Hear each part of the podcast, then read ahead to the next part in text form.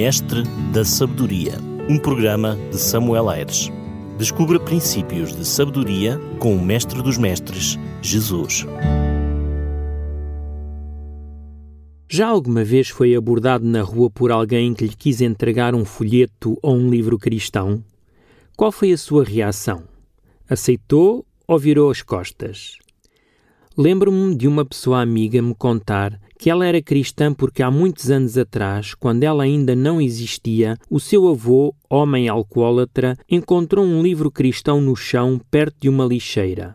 Ela contava-me que o seu avô passava os dias embriagado, mas depois de começar a ler aquele livro, a sua vida se tinha transformado de tal maneira que deixou o álcool e passou a ser uma pessoa completamente diferente. Pergunto-me a mim próprio o que é que teria sido daquele homem se nunca tivesse pegado naquele livro?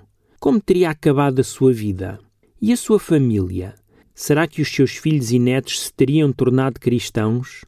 Aquele livro foi uma oportunidade para aquele homem, talvez a última ou a única, para ser uma nova pessoa.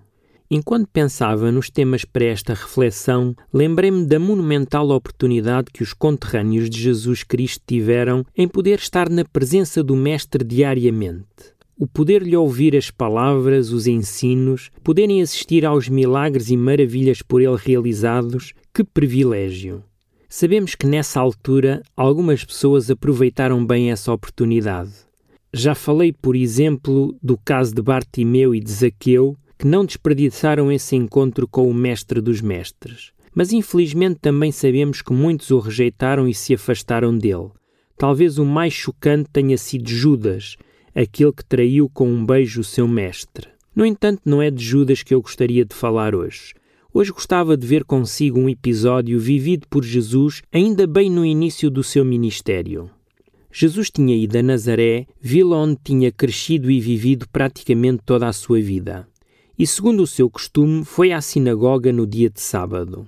Ali, talvez pela simpatia, deram-lhe a ler as Escrituras. E ele leu um texto de Isaías com mais de 800 anos, mas que profetizava sobre o trabalho e ministério do Messias prometido. Depois de ler, Jesus sentou-se e passou a explicar aquilo que ele tinha lido. No entanto, quando o mestre apontou para si o cumprimento da profecia de Isaías que acabara de ler, Lucas, o evangelista que nos traz este relato, diz-nos que os ouvintes se indignaram pela ousadia daquele patrício em se considerar o Messias. Para muitos naquela vila, Jesus era apenas o filho do carpinteiro José. Sabiam que Maria era a sua mãe e conheciam-no, assim como aos seus irmãos. Como é que Jesus se apresentava agora diante deles, mostrando-se como o Messias prometido? Vendo Jesus a reação hostil dos seus conterrâneos em relação a si e à sua missão, decidiu deixar mais uma lição que expunha à cegueira espiritual daquelas pessoas. Como exemplo, Jesus vai então mencionar dois episódios vividos pelo seu povo cerca de 800 anos atrás. Lemos então assim em Lucas 4, 25 a 28. Na verdade vos digo que muitas viúvas havia em Israel no tempo de Elias, quando o céu se fechou por três anos e seis meses, reinando grande fome em toda a terra. E a nenhuma delas foi Elias enviado, senão uma viúva em Sarepta de Sidom. Havia também muitos leprosos em Israel nos dias do profeta Eliseu, e nenhum deles foi purificado senão Naamã, o Ciro. Todos na sinagoga, ouvindo estas palavras, se encheram de ira. O relato de Jesus realça um período da história dos judeus onde mais tiveram lugar sinais e prodígios realizados pelos profetas de Deus. Neste caso em particular, Elias e Eliseu. Só os dois profetas juntos realizaram cerca de 21 sinais, ou 21 milagres. Talvez só ultrapassado pela época do Êxodo com Moisés e depois na época de Jesus já no Novo Testamento. Quer dizer que, no período do ministério de Elias e Eliseu, Deus desejou realizar sinais visíveis para que o seu povo visse que Deus desejava os abençoar. Mas o que aconteceu foi bem diferente. Embora todas as oportunidades, o povo teimava na sua rebeldia e idolatria. Por causa da falsa adoração, o povo teve de enfrentar uma seca de três anos e meio seca anunciada por Deus através do profeta Elias. Ora, esta seca afetou todos, desde o rei, o mais abastado, até os mais vulneráveis e, neste caso, as viúvas. As viúvas pertenciam a uma classe muito frágil da sociedade, pois não tendo elas filhos e ficando sem maridos, tinham o seu futuro e a sua subsistência hipotecadas. Com certeza, nesta época, havia em Israel muitas viúvas nestas condições, mas como disse Jesus, a nenhuma delas foi enviado o profeta Elias, senão a uma viúva estrangeira da cidade de Sarepta, fora das fronteiras de Israel. Por que a estrangeira e não as viúvas judias? Sabemos que pela história que Elias foi conduzido por Deus à cidade de Sarepta e especialmente à casa de uma viúva que estava a apanhar gravetos para cozinhar a sua última refeição. Ali, fora das portas de Israel, também havia seca e fome. Mas Deus trouxe fartura de farinha e de azeite àquela viúva. Mais uma vez eu pergunto: por que é que esta viúva estrangeira foi abençoada enquanto que as viúvas de Israel passavam fome? Vou tentar me colocar na pele daquela viúva estrangeira. Imagine que estou a preparar a última refeição para mim e para o meu filho. Já não posso contar com mais ninguém, pois os meus vizinhos também já não têm nada que comer e os que têm alguma coisa é para si e para a sua família. Depois de fazer aquele último pão, seria só aguardar o destino inevitável da morte. Imagine agora diante de mim aquele estrangeiro que nunca tinha visto e que nunca tinha ouvido falar aproximar-se de mim e a pedir-me que lhe faça um pão para ele e depois para mim e para o meu filho. O que ele dizia, se assim o fizesse, é que a farinha e o azeite nunca me faltariam. Como reagia se fosse consigo? Aceitaria a proposta do homem ou simplesmente lhe viraria as costas? Foi precisamente isto que aconteceu com as viúvas em Israel viraram as costas ao profeta de Deus. Preferiram contar com o que tinham do que confiar na providência divina. O mesmo poderia ter acontecido com esta viúva estrangeira. E se ela tivesse rejeitado o pedido do profeta? Talvez aquela tivesse sido realmente a sua última refeição. Mas ela creu no profeta de Deus e não desperdiçou a única oportunidade que teve. As viúvas de Israel também tinham tido essa oportunidade, mas deixaram-na passar. Num outro episódio, agora com o profeta Eliseu, temos a história de um alto dignatário da Assíria, de nome Naamã, que sofria de lepra, uma doença incurável na época. Este soube que em Israel havia o profeta do Deus Jeová e que ele podia o curar. Decidiu aproveitar esta oportunidade e viajou até Samaria. O remédio para o seu problema estava em mergulhar no Rio Jordão sete vezes. Embora lhe tivesse sido difícil aceitar esta prescrição, ele o fez e ficou curado. Surge então a pergunta: se haviam mais leprosos em Israel no tempo de Eliseu, por que só aquele estrangeiro foi curado? Aquilo que aconteceu foi que Naamã seguiu à risca o que o profeta disse, enquanto que os leprosos em Israel nem com Eliseu vieram ter. Repare que o povo de Israel tinha a solução para os seus problemas. Eles tinham no seu meio um profeta, mas não aproveitaram essa oportunidade que mais Deus podia fazer por aquele povo? Volta agora comigo ao início desta mensagem. Jesus tinha ido à sua aldeia de criação.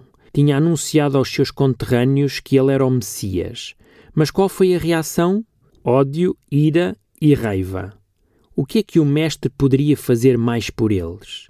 O que é que o meu prezado amigo ouvinte tinha feito se estivesse naquele dia na sinagoga e se tivesse ouvido a leitura e a explicação dada por Jesus? teria-o aceite ou simplesmente teria-o rejeitado como aquelas pessoas.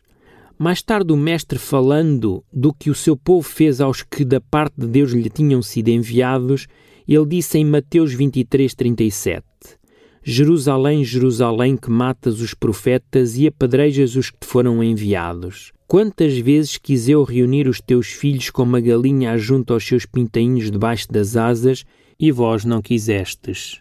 O mestre queria mostrar que aquele povo tinha tido ao longo da sua história oportunidades atrás de oportunidades, mas que as tinham rejeitado. Os profetas que lhes tinham sido enviados tinham sido oportunidades para mudarem a sua vida, a sua conduta. Eles tinham sido enviados para os advertir das suas más atitudes.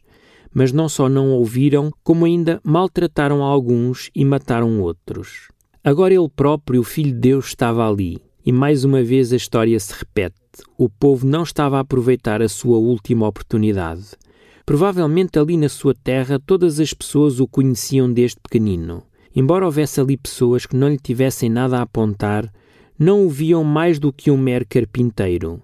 Talvez houvesse ali outros que se intrigavam com os factos em torno do seu nascimento. Mas seja qual for a situação, o mestre sabia que esta poderia ser a última oportunidade para muitos daqueles que o ouviram. Para Jesus não bastava alguém vê-lo ou ouvi-lo, ou tocar-lhe nas mãos ou sentir-lhe o cheiro. O mestre sabia que isso não seria o suficiente para que a vida de alguém fosse transformada. Na verdade, a fé era imprescindível, pois sem fé é impossível agradar a Deus. Deus, na sua omnisciência, ou por outras palavras, em todo o seu saber, decidiu que o fator fé fosse a forma do divino se relacionar com o humano. A fé não está baseada no que se vê, mas na certeza que o que Deus prometeu é um facto e que terá o seu cumprimento. A viúva de Sarepta teve fé na promessa que a farinha e o azeite se iriam multiplicar, assim como Naamã creu que depois de se banhar seria curado. Infelizmente, os ouvintes naquele dia na sinagoga em Nazaré não creram que Jesus era quem ele dizia ser. O ver e o ouvir não foram suficientes. Por isso é que Jesus, noutra ocasião, vai dizer, e nós lemos em João 20, 29, Bem-aventurados os que não viram e creram. Prezado amigo ouvinte, onde estão baseadas as suas certezas ou as suas convicções? É no que vê, talvez nos livros de ciência ou nos documentários da televisão? Talvez a sua certeza venha do que o professor lhe disse na escola ou eventualmente na universidade. O que faria se hoje alguém lhe entregasse um livro falando de Jesus? Perdeu a sua fé? Ou eventualmente sente que a sua fé é muito pequenina? Não perca esta oportunidade que Deus lhe está a dar agora.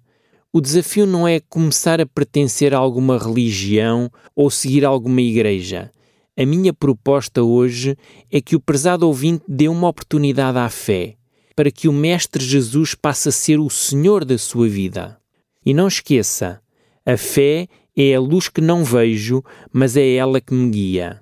Desejo-lhe o melhor para a sua vida. Vamos continuar na nossa caminhada. Fico à sua espera para o próximo Mestre da Sabedoria. Um abraço deste seu amigo pastor, Samuel Aires. Mestre da Sabedoria, um programa de Samuel Aires.